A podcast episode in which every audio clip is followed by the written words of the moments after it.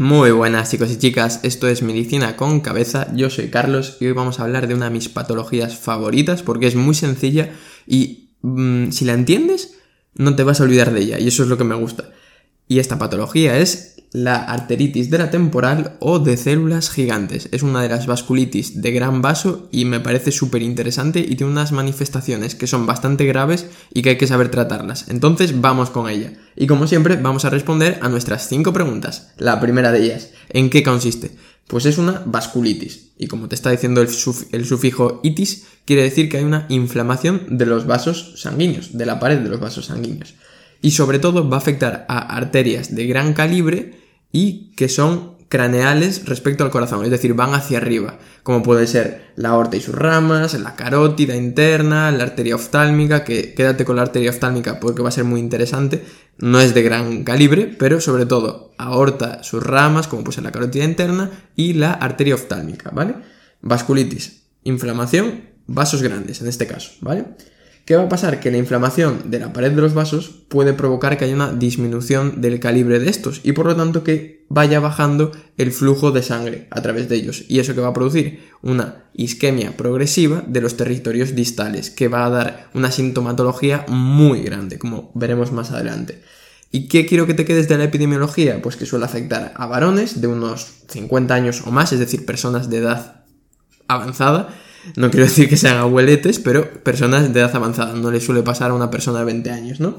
Y que va a afectar sobre todo a la cara y a todo lo que abarca la cara. Puede ser a la mandíbula, al ojo, el dolor de cabeza, ya lo veremos más adelante. Entonces, tres puntos. Vasculitis, inflamación, en este caso de arterias de gran calibre craneales respecto al corazón.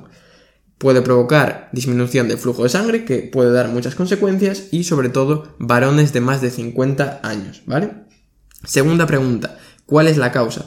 Pues ojalá hubiera una porque sería mucho más fácil de entenderlo, pero como pasa en muchísimas enfermedades y en concreto las vasculitis, no se sabe por qué se produce. Sí que se postula que el, el, sistema inmune puede jugar un papel fundamental, sobre todo porque las biopsias se ve que hay infiltrados de mononucleares, linfocitos T, pero no hay una causa concreta todavía establecida.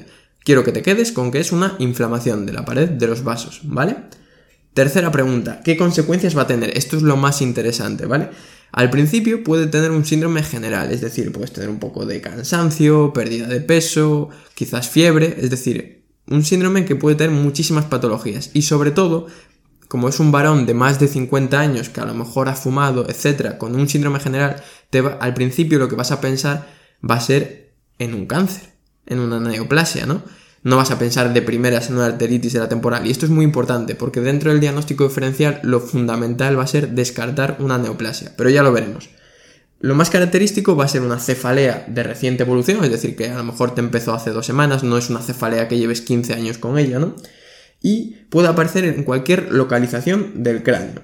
Y esta cefalea se puede acompañar de síntomas visuales, que esto ya es mucho más característico. Puedes tener escotomas, es decir, zonas del campo visual que no ves, puede ser tosis, es decir, caída del párpado, y lo más grave y también muy característico, yo diría que incluso de lo más característico, es la amaurosis fugas, que básicamente es que de repente pierdes la visión por un ojo y dura menos de un minuto habitualmente. Entonces, si te viene un varón de más de 50 años con un síndrome general, pero que te dice, oiga, que mire, que yo ayer perdí la visión por el ojo derecho 30 segundos, pero la perdí. Eso es amaurosis fugas. Sospecha que se trate de una arteritis de la temporal. ¿Y por qué se produce esta pérdida de visión? Pues es por la afectación de la arteria oftálmica. ¿Te acuerdas que lo dije antes, no? La arteria oftálmica. ¿Qué pasa? Que si se ve afectada va a producir esa pérdida de visión brusca y que es obligatorio, importantísimo tratarla cuanto antes, porque si no se puede cronificar y entonces pierdes una cantidad de agudeza visual enorme, ¿no? Entonces, afectación de la arteria oftálmica, amaurosis fugax. ¿Y qué podríamos ver en el fondo de ojo? Pues la papila va a estar pálida, porque no le está llegando la sangre, por eso está pálida, ¿vale? Y recuerda, es una urgencia médica. Más adelante veremos cómo se trata en concreto la amaurosis fugax, porque ya te digo, es la complicación más grave. A nivel de la cara también dijimos que iba a haber mucha afectación en todo el cráneo, ¿no? Hemos dicho cefalea, hemos visto pérdida de visión, pues también puede haber claudicación mandibular. Básicamente es que te empieza a doler los músculos de la masticación y que mejora con el reposo. Es decir, tú estás comiendo, de repente notas cansancio, notas que te duele la mandíbula, dejas de comer y se soluciona. Pues también va a estar relacionado con esta enfermedad. Entonces tenemos la tríada, ¿no? Cefalea de reciente evolución, alteraciones visuales y claudicación mandibular. Hay otra cosa que es un detalle que puede tener importancia, sobre todo de cara a preguntas de exámenes, que es que se asocia en un 50% de los pacientes con otra patología, que es la polimialgia reumática. ¿Vale? Eso es un dato que metemos ahí a mayores, pero sobre todo quiero que te quedes, que es una persona de más de 50 años, cefalea de reciente evolución, alteraciones visuales, sobre todo importantísimo, amaurosis fugax por afectación de la arteria oftálmica y alteraciones de la mandíbula como la claudicación mandibular. Y si te sabes esto, el podcast ya ha valido la pena. Pasamos a la cuarta pregunta, que es el diagnóstico. Pues, como hemos dicho y siempre decimos, el diagnóstico habitualmente va a ser clínico. Una persona de más de 50 años, sobre todo varón, con un síndrome general que debuta con dolor de cabeza, ¿qué vas a sospechar de primeras? Pues vas a sospechar que pueda ser una metástasis, a lo mejor, de un cáncer, ¿no? Antes que de una arteritis de la temporal. Entonces, ¿qué tienes que hacer? Descartar que pueda ser una lesión, como puede ser una metástasis, y por ejemplo, con una prueba de imagen, un TAC, una resonancia, ves que en principio el cerebro está perfecto. Entonces ahí descartas que sea una metástasis y te pones a pensar en otras cosas. Te pones a pensar, por ejemplo, en esta vasculitis.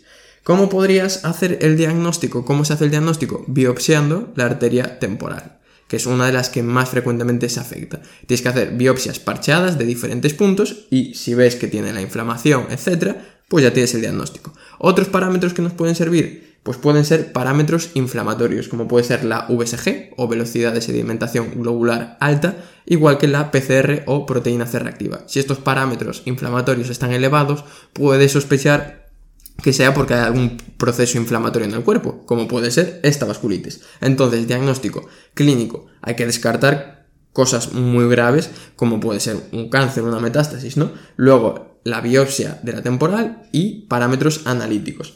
Evidentemente, si tienes una amaurosis fugax con un contexto de cefalea varón de más de 50 años, pues básicamente el diagnóstico ahí ya lo tienes más hecho que si te viene un paciente sin la amaurosis fugax. Ahí ya tendrías que descartar, como hemos dicho, el cáncer. Si te viene con amaurosis fugax, sospecha antes que sea una arteritis de la temporal. Y pasamos a la última pregunta, que es el tratamiento.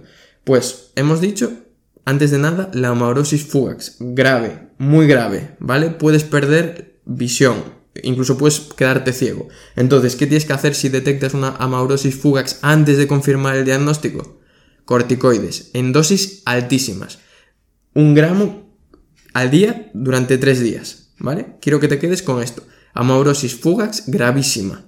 Corticoides, dosis, vamos, elevadísimas, un gramo al día durante tres días, ¿vale? Para así poder salvar la vista de ambos ojos. Eso es fundamental. Y luego, el tratamiento de base sería pues evidentemente corticoides, pero a dosis más bajitas, 40-60 miligramos vía oral, aspirina. ¿Por qué para aspirina? Porque si hay mucha inflamación, se disminuye el calibre de los vasos, se pueden producir fenómenos trombóticos. Entonces, con la aspirina, pues solucionamos un poco este problema. Y luego, ¿qué pasa? Los corticoides son malos. Los corticoides nos hacen daño, producen síndrome de Cushing, hacen que perdamos hueso, etcétera, etcétera, etcétera. Entonces tenemos que dar fármacos ahorradores de corticoides, como puede ser el tocilizumab. Entonces, vamos a recapitular.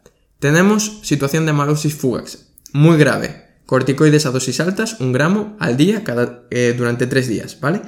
No tenemos amaurosis fugax, sospechamos una arteritis de la temporal. ¿Qué tienes que hacer? Tratarla. Y luego la diagnosticas, pero empiezas el tratamiento antes del diagnóstico. ¿Por qué? Porque las complicaciones pueden ser muy graves. Entonces, acuérdate, corticoides, aspirina y fármacos para ahorrar corticoides a largo plazo y no tener complicaciones. Y creo que con esto ya sabemos lo básico, bueno, más que lo básico, sabemos mucho de la arteritis de la temporal. Así que nada, me tenéis en arroba medicina con cabeza en Instagram para lo que haga falta y en medicina con cabeza arroba gmail.com, mi dirección de correo, me podéis escribir y yo os respondo en cuanto pueda. Un abrazo.